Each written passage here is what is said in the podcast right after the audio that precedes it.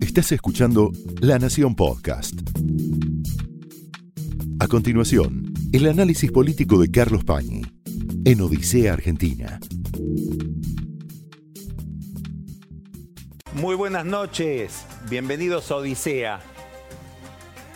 Giovanni Sartori, que fue un gran cientista político italiano, decía algo políticamente incorrecto. Decía, en el corazón de la política, en la esencia de la democracia, el núcleo del sistema es la actividad, muchas veces cifrada, incomprensible para el común de la gente, que se realiza en los partidos políticos. ¿Por qué? Porque ahí se decide, esto no lo decía Sartori, es una comparación vulgar, el menú del restaurante, lo que finalmente los comensales van a tener como opciones para servirse, más allá de sus fantasías, más allá de sus deseos, de sus aspiraciones, lo que ofrecen los partidos en una situación electoral es lo que finalmente hay a disposición. Y esto, en este proceso electoral de este año, se va a definir sobre todo, principalmente, en las próximas 48 horas. De aquí al miércoles vamos a estar en condiciones de vislumbrar cuál es la oferta electoral definitiva de este año en la Argentina, porque es cuando se diseñan las alianzas. ¿Quién va con quién? Y daría la impresión de que en este momento esa configuración está sometida a una enorme polarización. Algunos la ven como una polarización entre populismo, que es una palabra muy amplia, si se quiere tan amplia que encierra todo y nada, y república. En los últimos días, alguien que ha sido decisivo en estos años y que es protagonista de todo este proceso, dijo algo más audaz. Dijo, la encrucijada que vive este año en la Argentina es entre democracia y no democracia. Es decir, en el fondo lo que está en juego es el sistema democrático. El que dijo eso es Miguel Piqueto con el que vamos a hablar dentro de un ratito. Esta polarización, este mundo dividido en blanco y negro, que responde a una tendencia internacional de fractura. Basta ver lo que pasa en Estados Unidos, lo que pasa en tantos países europeos, lo que pasa en Brasil, lo que pasa en Venezuela. Genera complicaciones a aquellos que sueñan o soñaron que podía haber una tercera posición de conciliación, de puente, de cruce entre distintas versiones de lo que sería la vida pública. En el centro de ese problema está Sergio Massa, que ha sido desde el año 2013 una figura relevante, muy relevante en el 2013, en aquella campaña donde termina venciendo al kirchnerismo nada menos que en la provincia de Buenos Aires, muy relevante en el 2015, importante en su actividad parlamentaria, tanto la de él como la del Frente Renovador en todos estos años. Bueno, Massa está ahora en una disyuntiva muy complicada para él por lo siguiente. Tiene que encontrar una fórmula política y discursiva que permita disimular que su estructura ya se fue con el kirchnerismo. Es decir, en estas horas Massa tiene que disimular que no condujo el proceso de su propia fuerza política, sino que su fuerza política en distintos lugares, sobre, todo en la provincia de Buenos Aires, que esencialmente el Frente Renovador es un fenómeno bonaerense, ya decidió optar por razones territoriales de conservación del poder por el kirchnerismo.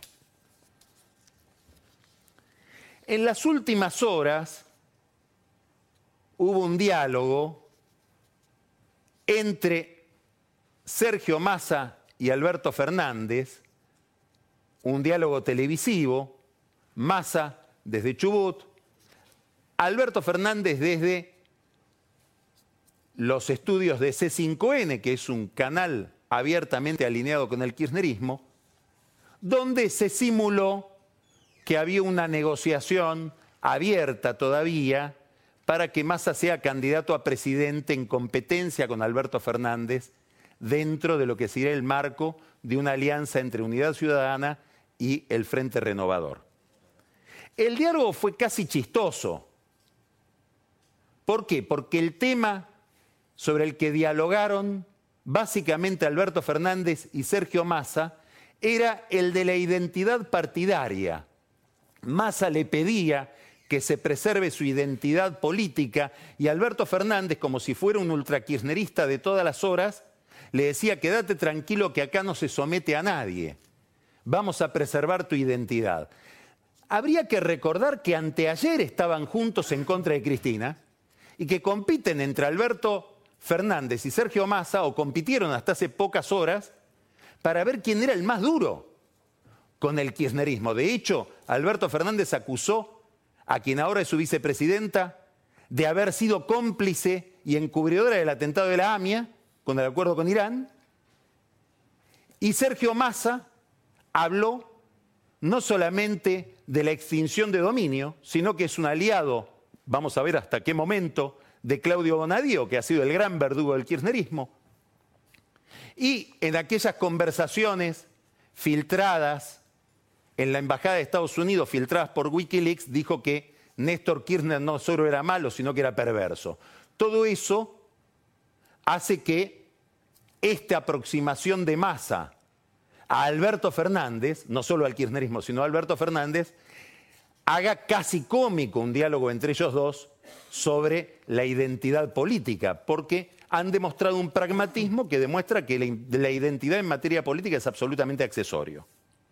El problema de Massa es otro, no es la identidad política, es que vino negociando todo un esquema de participación electoral en combinación con el kirchnerismo, con el hijo de Cristina Kirchner, Máximo Kirchner, con Alberto Fernández, con Martín Insaurralde, que es una figura clave para el armado electoral del kirchnerismo en la provincia de Buenos Aires, el intendente de Lomas de Zamora, pero aparentemente cuando ello llegó al Tribunal Superior, que es nada menos que Cristina Kirchner, se redujeron sus posibilidades. Y hoy por hoy, no sabemos qué va a pasar en las próximas 48 horas porque todo esto está en curso, Sergio Massa está muy lejos todavía de poder mantener su palabra, que fue en cualquier caso voy a ser candidato a presidente, fantaseó en algún momento en ser candidato a presidente con la concejal de Córdoba, Natalia de la Sota, la hija del fallecido ex gobernador José Manuel de la Sota. Ahora lo más probable es que a Massa lo compensen con muy poco, que fue lo que dijo Cristina, si viene que venga gratis. ¿Qué es muy poco? Lugares en la legislatura bonaerense, crucial para cualquier dirigente de la provincia de Buenos Aires del peronismo bonaerense, un lugar opaco, la legislatura, pero decisivo, lugares en la lista de diputados nacionales, cuatro, seis, los más optimistas dicen seis, y un lugar para él probablemente en la lista de diputados nacionales, con la posibilidad de encabezar esa lista y la promesa de que si gana el kirchnerismo en la fórmula Alberto Fernández, Cristina Kirchner, él podría ser presidente de la Cámara de Diputados. Seguiría una tradición esto porque normalmente el presidente de la Cámara de Diputados es el primer candidato a diputados de la provincia de Buenos Aires por el oficialismo que venció en esa elección. Las probabilidades entonces de que Massa termine un acuerdo con el kirchnerismo son altísimas y se parecen bastante a una rendición del propio Massa, sobre todo si Massa no termina siendo candidato a presidente y no le dan la posibilidad de una interna como él pretendía.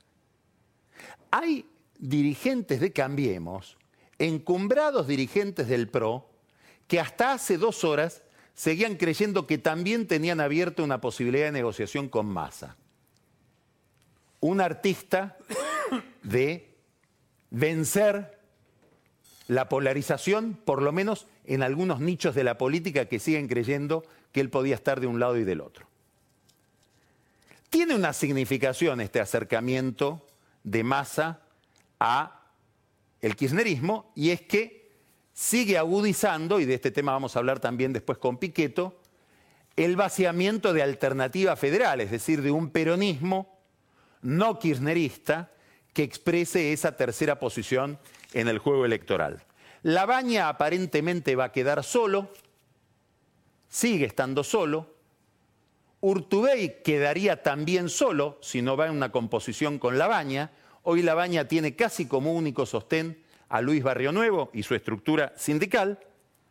Urtubey quedaría aislado y solo, y ambos con un problema central. Este es un tema muy interesante, es un tema de largo plazo, es un tema complejo, estructural, pero que tiene un peso especial en este momento de la política argentina, y es el papel de la provincia de Buenos Aires en la democracia argentina. ¿Por qué digo esto? Porque es imposible, y esto se está demostrando en estas horas, armar cualquier proyecto de alcance nacional en la Argentina si uno no tiene una poderosísima base territorial en la provincia de Buenos Aires. El gran problema del peronismo es que esa sede, sobre todo en el conurbano, la ocupa Cristina Kirchner. Y en el no peronismo, la estructura bonaerense la ocupa Cambiemos, sobre todo con Vidal a la cabeza. Por eso, muchos dirigentes, como Urtubey, como el propio Massa, tal vez como Labaña, pensaban en qué Vidal les resolvería este problema de armado de la provincia de Buenos Aires, siendo con ella como candidata a gobernadora en todas las listas. Después vamos a hablar de esto. Vamos a darnos una idea de qué significa esto. No solamente significa tener intendentes en 135 distritos, no solamente significa colgar de esas candidaturas a intendentes los concejales y consejeros escolares, tener listas de legisladores, senadores y diputados en, las ocho secciones electorales de la provincia. Algo mucho más sencillo. Para empezar a hablar en la provincia de Buenos Aires hay que tener 8.000 fiscales, doble turno. Es decir, en la elección hay que fiscalizar a la mañana y a la tarde. El fiscal que cuenta los votos no es el mismo que estuvo sentado todo el día en la mesa. Son 16.000 fiscales que reciben en general casi siempre una remuneración. Quiere decir que hay que prever una colaboración, llamémosle así, con esos 16.000 fiscales en la provincia de Buenos Aires, que necesariamente es plata negra porque esos fiscales no emiten recibo. Quiere decir que para empezar a hacer política en la provincia de Buenos Aires se necesita el abono de 16.000 fiscales que además hay que tenerlos. Bueno, ahora se, entiende bien la dificultad de un Urtubey, la dificultad de un Labaña, la dificultad de un Massa, que va a resolver este problema también en una alianza con el kirchnerismo porque parte de esta estructura que era necesario tener se le fue con Cristina, sobre todo en Lomas de Zamora.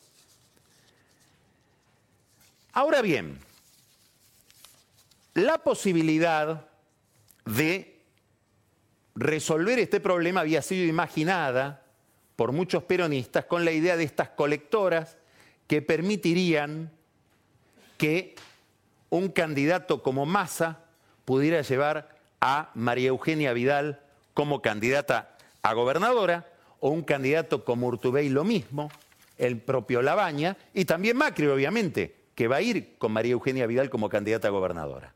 Esta posibilidad que generaba enormes problemas de imagen y discursivos, es muy difícil criticar al presidente si uno va con una figura tan identificada con el presidente como María Eugenia Vidal, terminaba teniendo otro problema.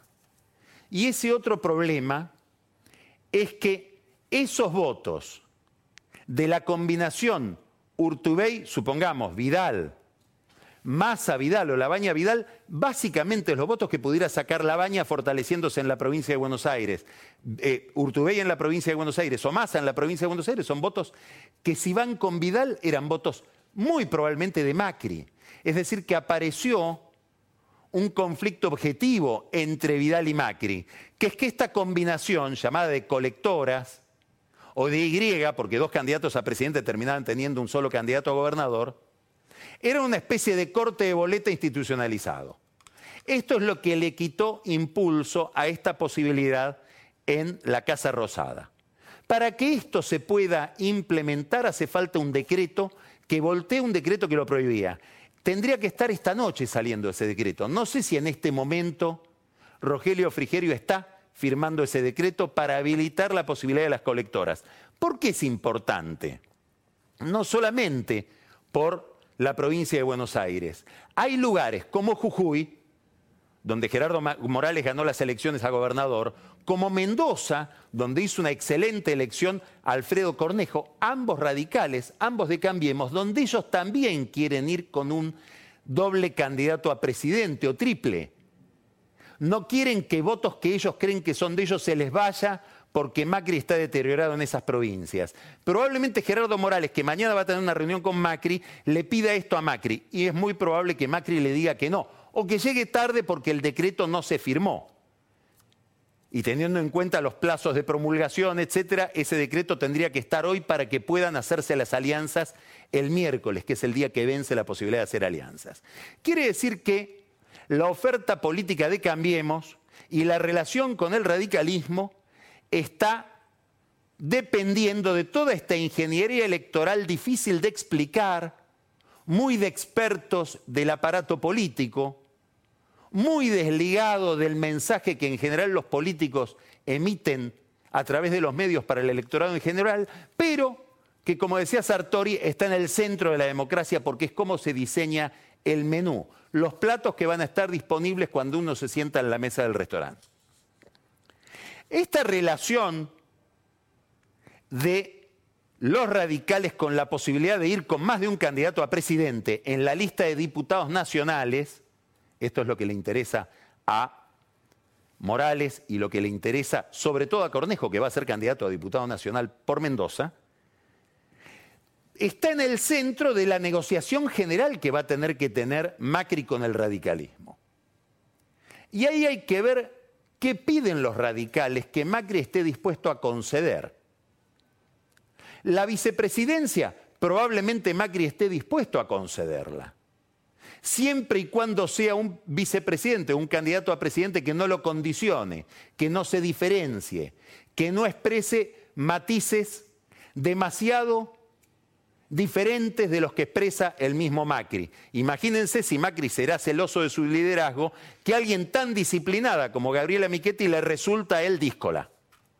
Bueno, descartado entonces Martín Lustó, que empieza ya la campaña antes de discutir diciendo que él no está de, acuerdo con la política antiinflacionaria del gobierno. Es como estar en el kirchnerismo y decir que uno no está de acuerdo con su política de derechos humanos. Es casi el centro del programa de Macri. Y el centro del problema de Macri, el problema de la inflación. Lustó muy probablemente en estas horas, donde todo se está discutiendo, termine siendo candidato a senador por Cambiemos en la capital federal, sin que Elisa Carrió, que en otro momento le hubiera objetado, por la alianza de Lustó con Nosigle, etcétera, por las cosas que Carrió objetaba, por ejemplo, en Mestre, en la provincia de Córdoba, en este caso levante la voz para bloquearlo. Puede haber otras candidaturas. Bueno, Tal vez Cornejo tuvo la aspiración de ser candidato a vicepresidente con Macri. Las diferencias de él con Macri y con Marcos Peña hace que eso esté descartado y que venga como candidato a diputado. Ahí los radicales van a pedir por Cornejo. ¿Qué van a pedir? Que si gana Macri sea presidente de la Cámara de Diputados. Sería lo mismo que Massa, pero por parte de Cambiemos. Y eso va a abrir una discusión. ¿Con quién? Con Cristian Ritondo, que va a ser probablemente el jefe de la lista de candidatos a diputados de Cambiemos en la provincia de Buenos Aires, promovido por Vidal, y que va a querer ser, por esto de la tradición bonaerense, el presidente que reemplace a Monzó. Pues los radicales van a decir, no, la presidencia de la Cámara de Diputados no la queremos para Ritondo, un peronista bonaerense, sino para un radical mendocino. Macri va a tener que zanjar. Y está entre el radicalismo y su relación con Vidal dos padecimientos para Macri. Tendrá que elegir cuál es el padecimiento menor.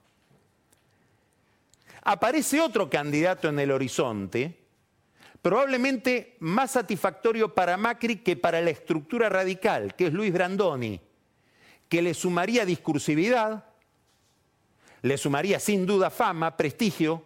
Habrá que ver si en la Casa de Gobierno piensan en un candidato que sume en términos electorales. ¿Por qué? porque hay quienes piensan que la vicepresidencia no debe estar puesta al servicio de sumar votos con la idea, probablemente razonable, de que el techo electoral de una fórmula presidencial, sobre todo si es por la reelección del presidente, lo pone el presidente, y que la vicepresidencia en cambio debe ser utilizada para enviar un mensaje a los mercados y a la política de que en la Argentina, si gana Macri, va a haber un monto de gobernabilidad superior al que hubo hasta ahora. ¿Por qué? Porque la viabilidad de cualquier gobierno en la Argentina a partir del 10 de diciembre sigue siendo la armonía con el Fondo Monetario Internacional, sea un gobierno de Alberto Fernández o de Mauricio Macri. Y eso requiere una composición parlamentaria que le permita a ese gobierno llevar adelante un programa de reformas que son las que se negocian con el fondo.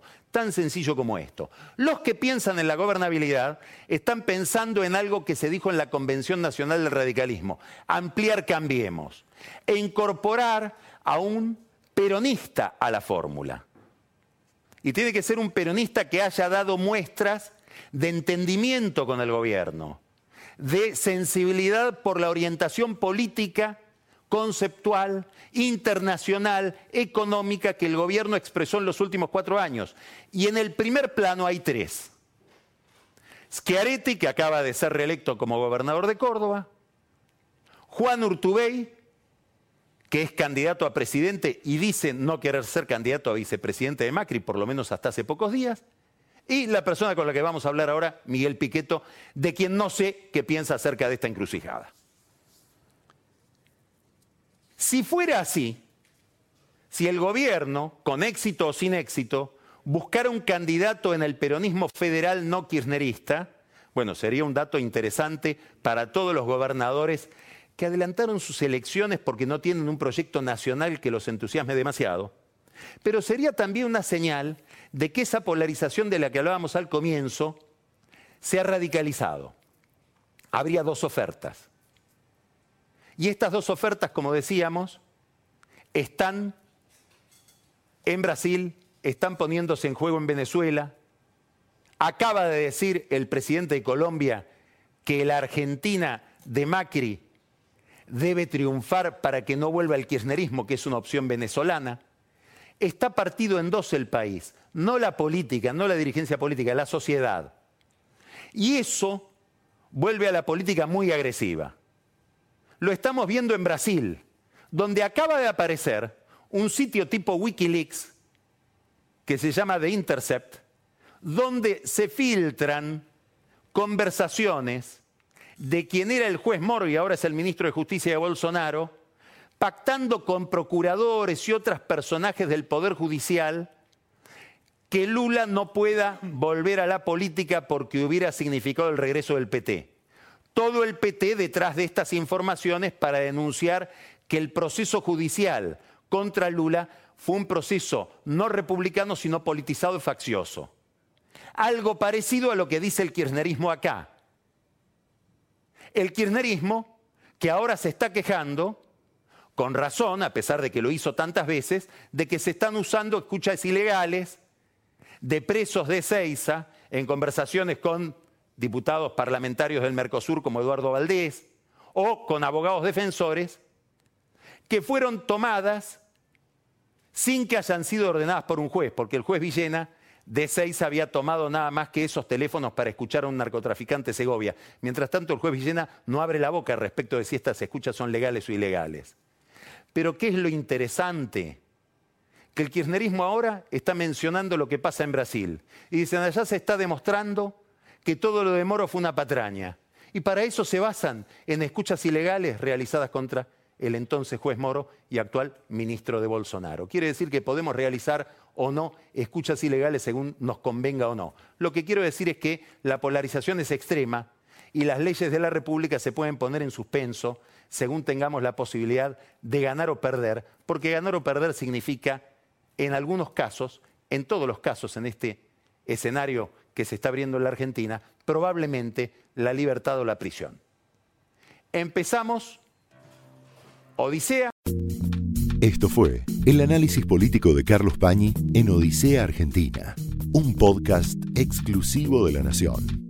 Escucha todos los programas de La Nación Podcast en www.lanacion.com.ar. Suscríbete para no perderte ningún episodio. Estamos en Spotify, Apple Podcast, Google Podcast y en tu reproductor de podcast favorito. Seguí escuchando La Nación Podcast.